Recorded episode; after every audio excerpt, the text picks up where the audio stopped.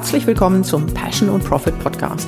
Mein Name ist Andrea Lekis und hier sprechen wir zu Small Business Inhabern über die praktischen Details, wie sie ihre Firma führen, Profit erwirtschaften und mehr Freiheit genießen. Regelmäßig beleuchten wir Themen wie Zeitmanagement, Marketingstrategien und Mindset.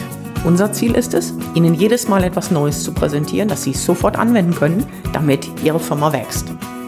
Und natürlich ist auch heute wieder der Mike dabei. Hallo. Im heutigen Thema geht es um die Frage, was Sie tun können, damit sich Marketing gut anfühlt.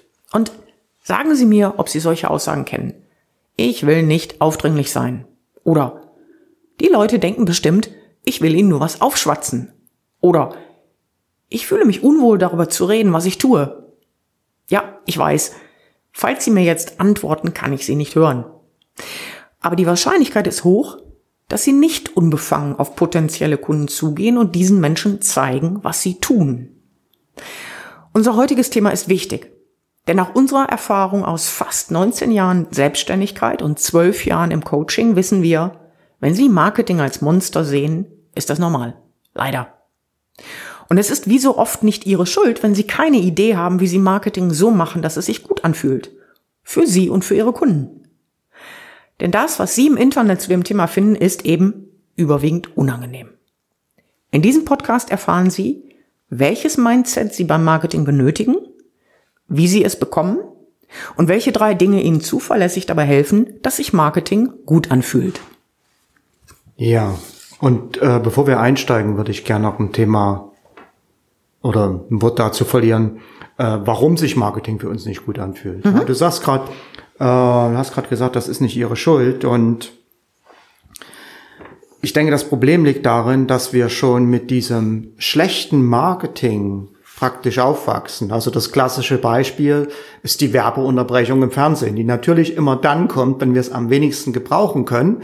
Und die meisten dieser Werbespots sind einfach nur Nerven, weil ähm, weder Marketinggrundlagen da drin beachtet werden, noch Produkte beworben werden, die uns interessieren. Und das ist natürlich dann so die erste Marketingerfahrung, die erste schlechte Marketingerfahrung, die wir schon als Kinder machen mhm. und die uns dann natürlich ein Stück weit auch prägt. Ja, mhm. äh, und äh, so kann man weitermachen. Ja, die äh, jeder jeder kennt diese Stände in der Fußgängerzone am Wochenende und äh, man wird dort beim Bummel über die Fußgängerzone von jedem zweiten, ich übertreibe jetzt, ich weiß, aber man wird von jedem zweiten angesprochen und äh, die Leute können scheinbar Nein nicht akzeptieren. Ja, die wollen dann anfangen mit einem zu diskutieren. Auch das ist eine schlechte Marketingerfahrung.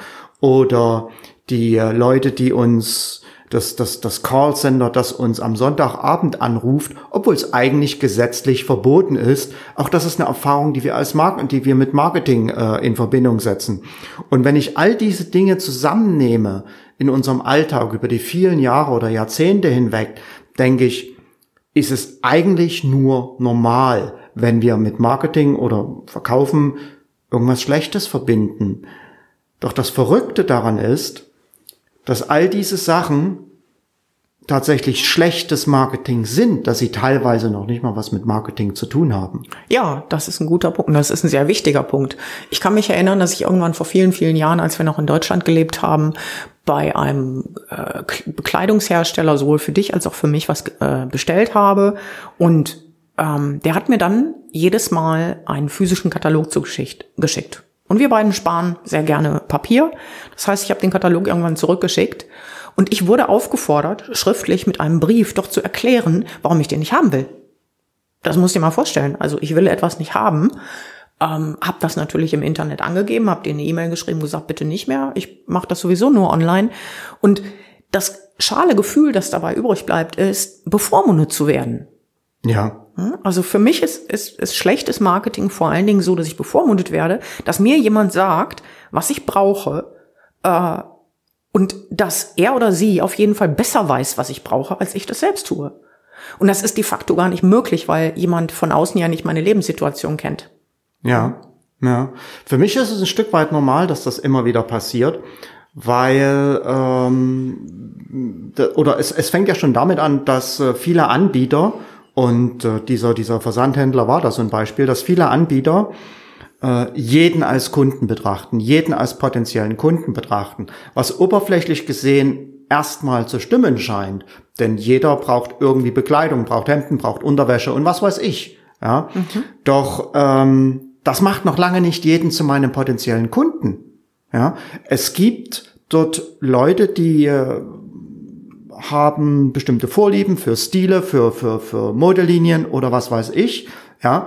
Und ähm, die verkaufen oder die kaufen dann natürlich viel eher mal bei mir. Doch wenn ich jetzt das, wenn ich jetzt versuche, alle Menschen da draußen über einen Kamm zu scheren, dann bin ich ja eigentlich gar nicht mehr in der, in der Lage, jemanden, irgendjemanden noch gezielt anzusprechen. Und das, was ich dann mache, ist, ich stelle mein Produkt in den Vordergrund. Und wenn ich mein Produkt in den Vordergrund stelle, dann rückt der Kunde in den Hintergrund. Und das ist das Marketing, was dann dabei rauskommt, dass der Anbieter nur äh, seine Seite sieht, nur sein tolles Produkt sieht, aber was der Kunde braucht oder nicht braucht oder will oder nicht will, spielt gar keine Rolle mehr. Ja, und das heißt im Klartext, dass man statt eines guten Marketings, wo ich meine Zielkunden wirklich sauber evaluiere, äh, in dem Beispiel, das du genannt hast, spielt ja zum Beispiel auch eine große Rolle, ob ich überhaupt online einkaufen möchte. Was viele ja gar nicht wollen. Ja. Aus unterschiedlichen Gründen, die vollkommen in Ordnung sind. Ne?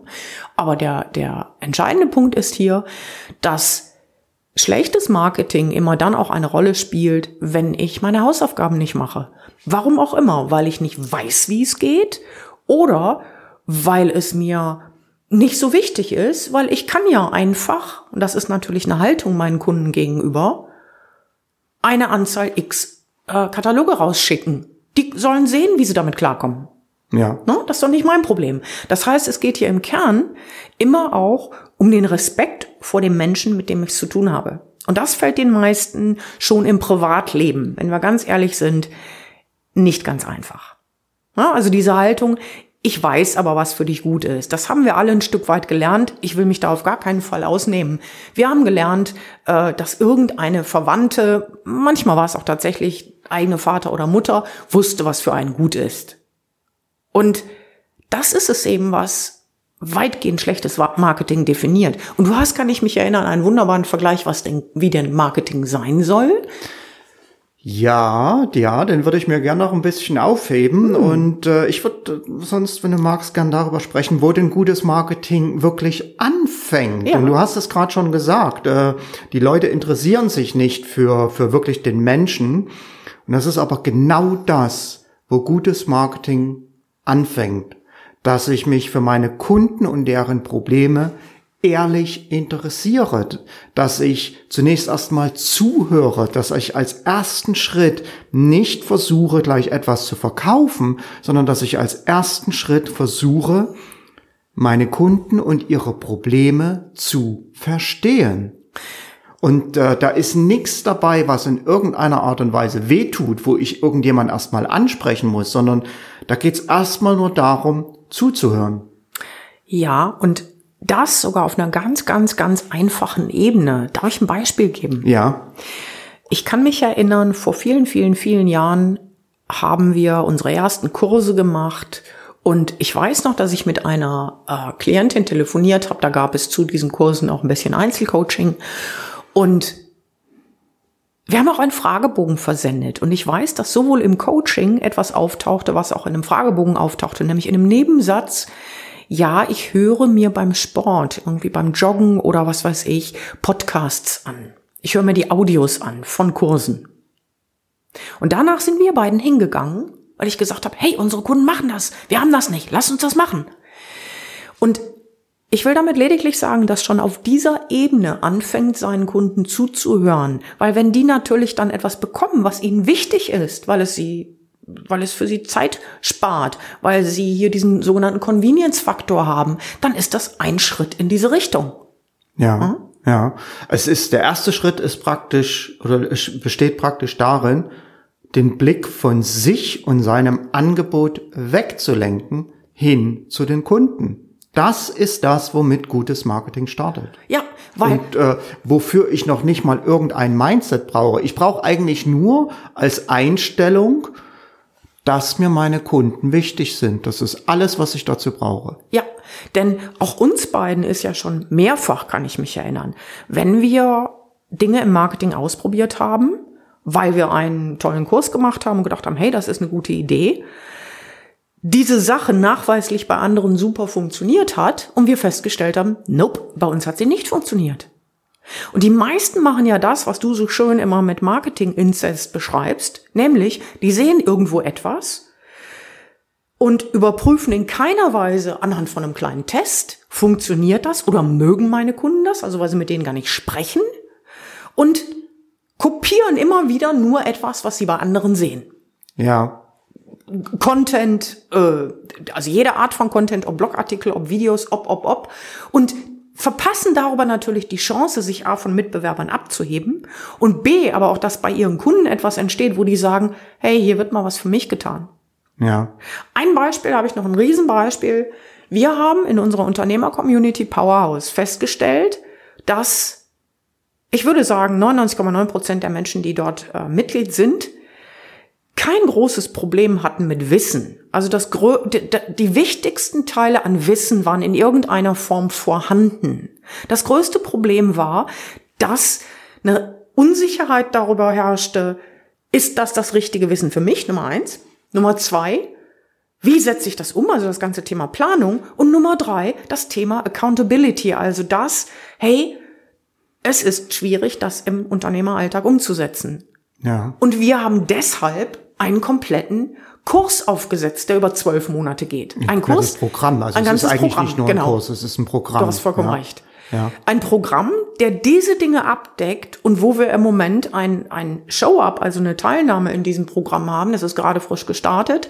Wenn Sie also mögen, können Sie sich dem immer noch anschließen. Das Programm handelt davon, wie wir als Unternehmer, wie Sie als Unternehmer das Einkommen generieren, das Sie sich wünschen.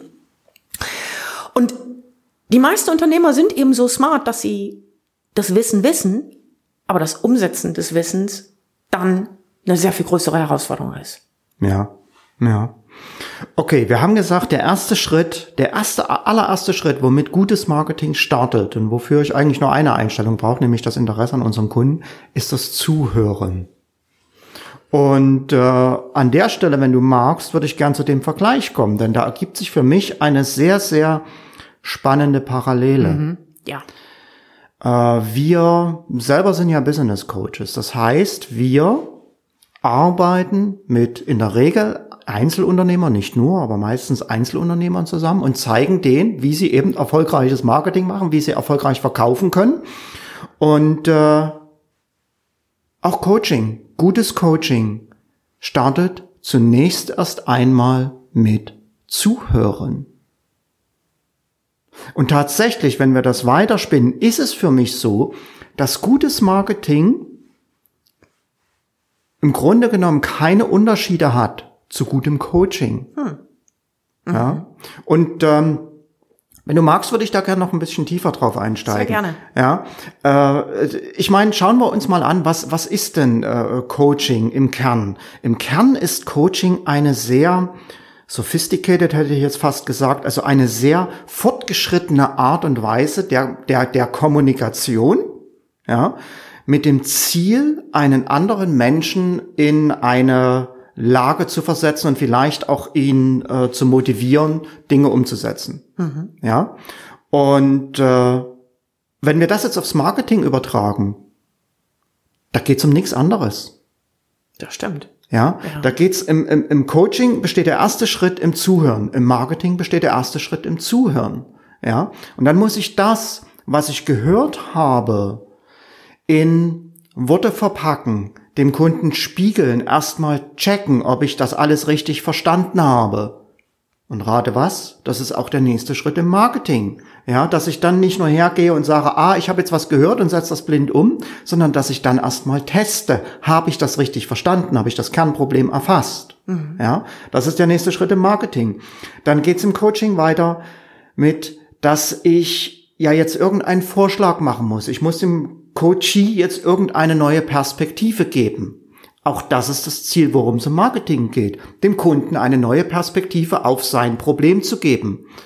Ähm, das heißt, ich muss dem Coachie, aber auch dem potenziellen Kunden zeigen, was passiert, wenn dieses Problem weiter besteht, welche Konsequenzen es hat.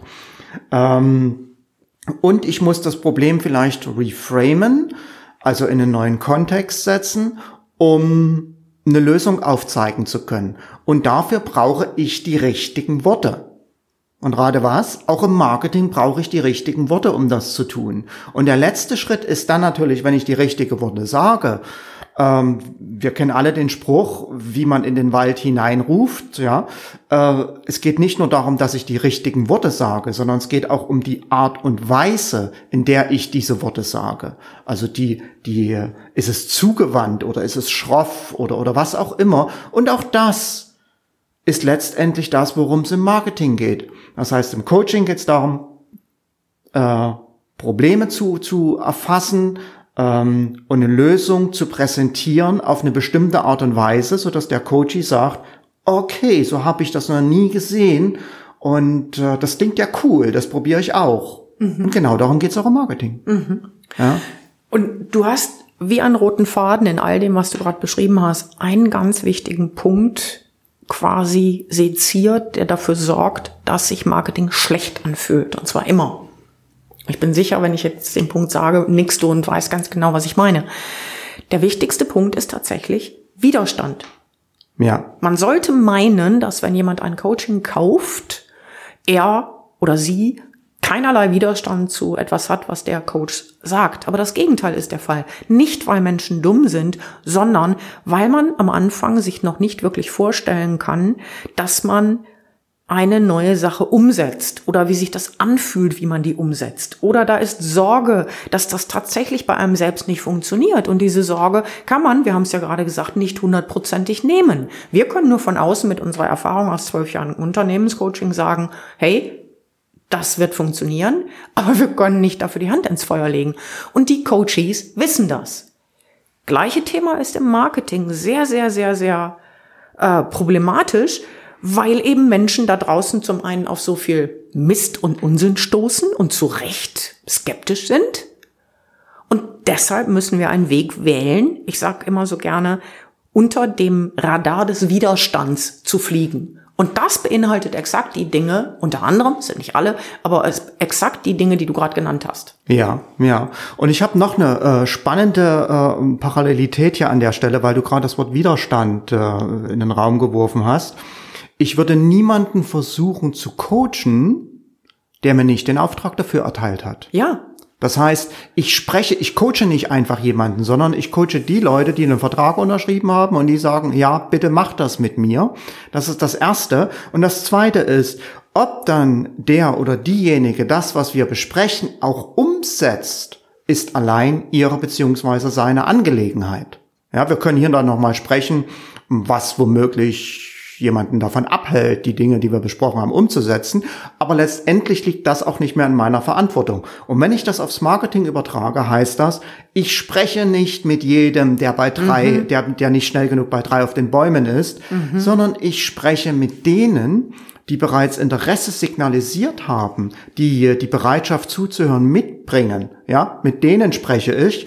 Und dann ist es aber auch nicht meine Aufgabe, die zum Kaufen zu bringen, sondern es ist meine Aufgabe ist es im Marketing, denen eine neue Perspektive zu geben, denen eine Lösung zu präsentieren und die zum Kaufen zu motivieren. Ob sie dann kaufen oder nicht, bleibt immer noch deren Entscheidung. Und das ist auch etwas, was viele in den falschen Hals bekommen, die da meinen, äh, äh, Marketing besteht darin oder die Aufgabe des Marketing ist es, Menschen zu überzeugen von etwas, was sie eigentlich nicht wollen. Ja, das ist Nummer eins. Und der zweite Teil ist, weil die wenigsten wissen, wie mache ich denn das, mit Leuten zu sprechen, die in etwa äh, eine hohe Wahrscheinlichkeit haben, dass das was für sie ist. Ich will gar nicht so weit gehen zu sagen, dass sie kaufen würden. Und daran scheitert es doch. Sie wissen nicht, wie sie das machen sollen, wie sie das aufsetzen sollen.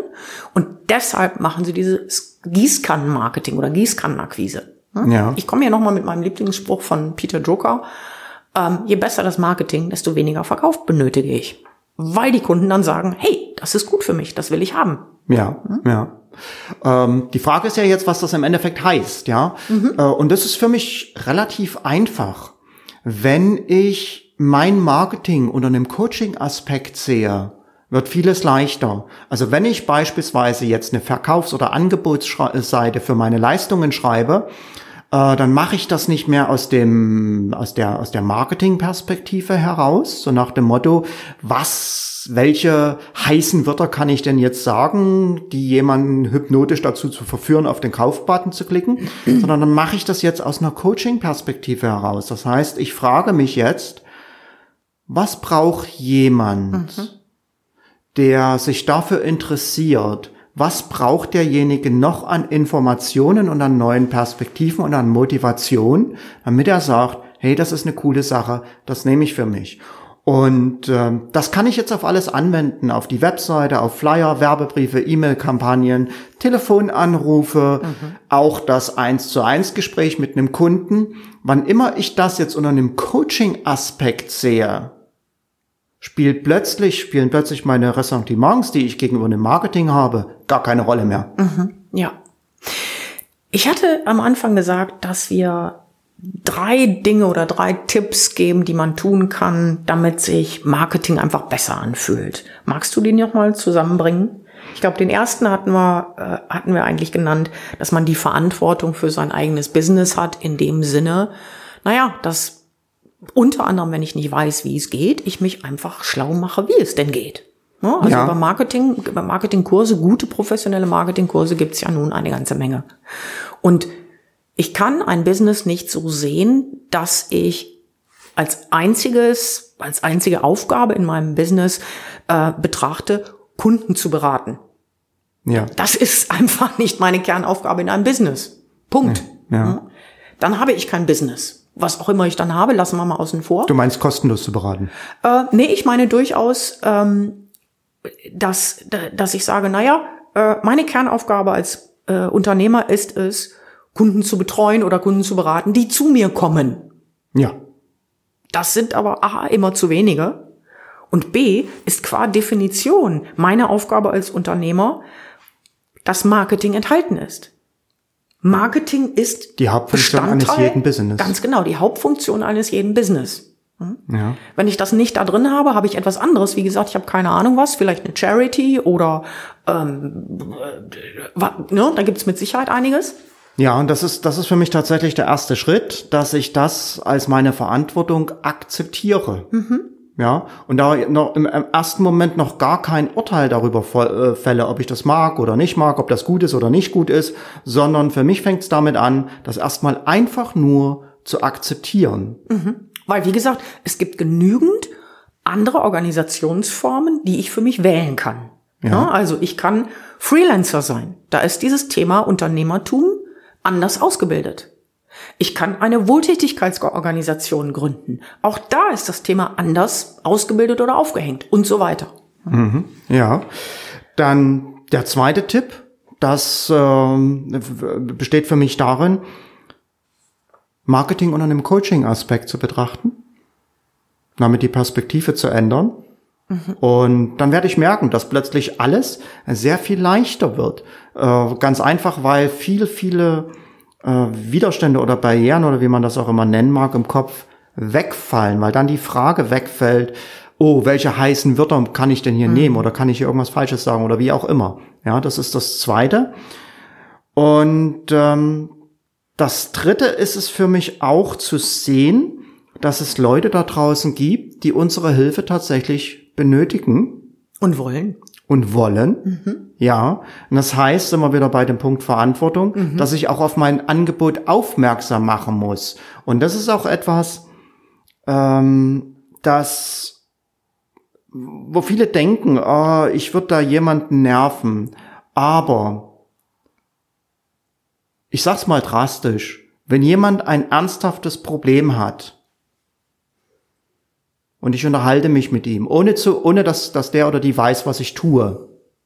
Also wenn jemand sich über ein ernsthaftes Problem mit mir austauscht und ich kann ihm dabei helfen, dann ist es für mich eigentlich unterlassene Hilfeleistung, wenn ich ihm dann nicht sage, hey du, ich kann dir helfen, ich habe da das und das, magst du mal schauen. Mhm. Ja. Nun ist es so, dass sicherlich die meisten von uns noch ein bisschen mehr Selbstbewusstsein vertragen können. Ne? Ja. Ich will gar nicht sagen, dass das, dass das krankhaft ausgebildet ist oder nicht, aber das wahrscheinlich wir auch deshalb nicht immer auf unser Angebot aufmerksam machen, weil wir da denken, ah, das geht so nicht, das kann man nicht, weil wir in so einer Gesellschaft leben, wo, ich sag mal, gesunder, gesundes Selbstbewusstsein oder Erfolg nicht unbedingt als etwas angesehen wird, was nur positiv ist. Das ist ja mit vielen, vielen negativen Begleiterscheinungen besetzt. Ne? Erfolg macht, was weiß ich, äh, egoistisch oder das oder das. Aber der Punkt ist doch, wenn ich sehr, sehr erfolgreich bin, heißt das noch lange nicht, dass ich, naja, ein Arsch sein muss. Ich sag's jetzt so, wie es ist. Wenn ich sehr, sehr erfolgreich bin, kann ich immer noch entscheiden, was ich mit diesem Geld mache. Das ist mal Punkt Nummer eins. Ich kann spenden. Ich kann andere Menschen unterstützen. Ich kann sonst was damit machen.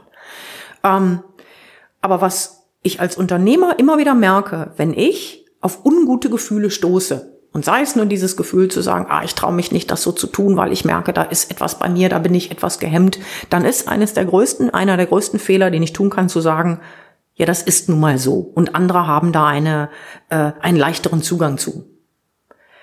99,9 Prozent der Menschen, die ich kennengelernt habe, haben da keinen leichteren Zugang zu und mussten sich diesen Zugang irgendwie erarbeiten, um erfolgreich zu sein. Ja, ja.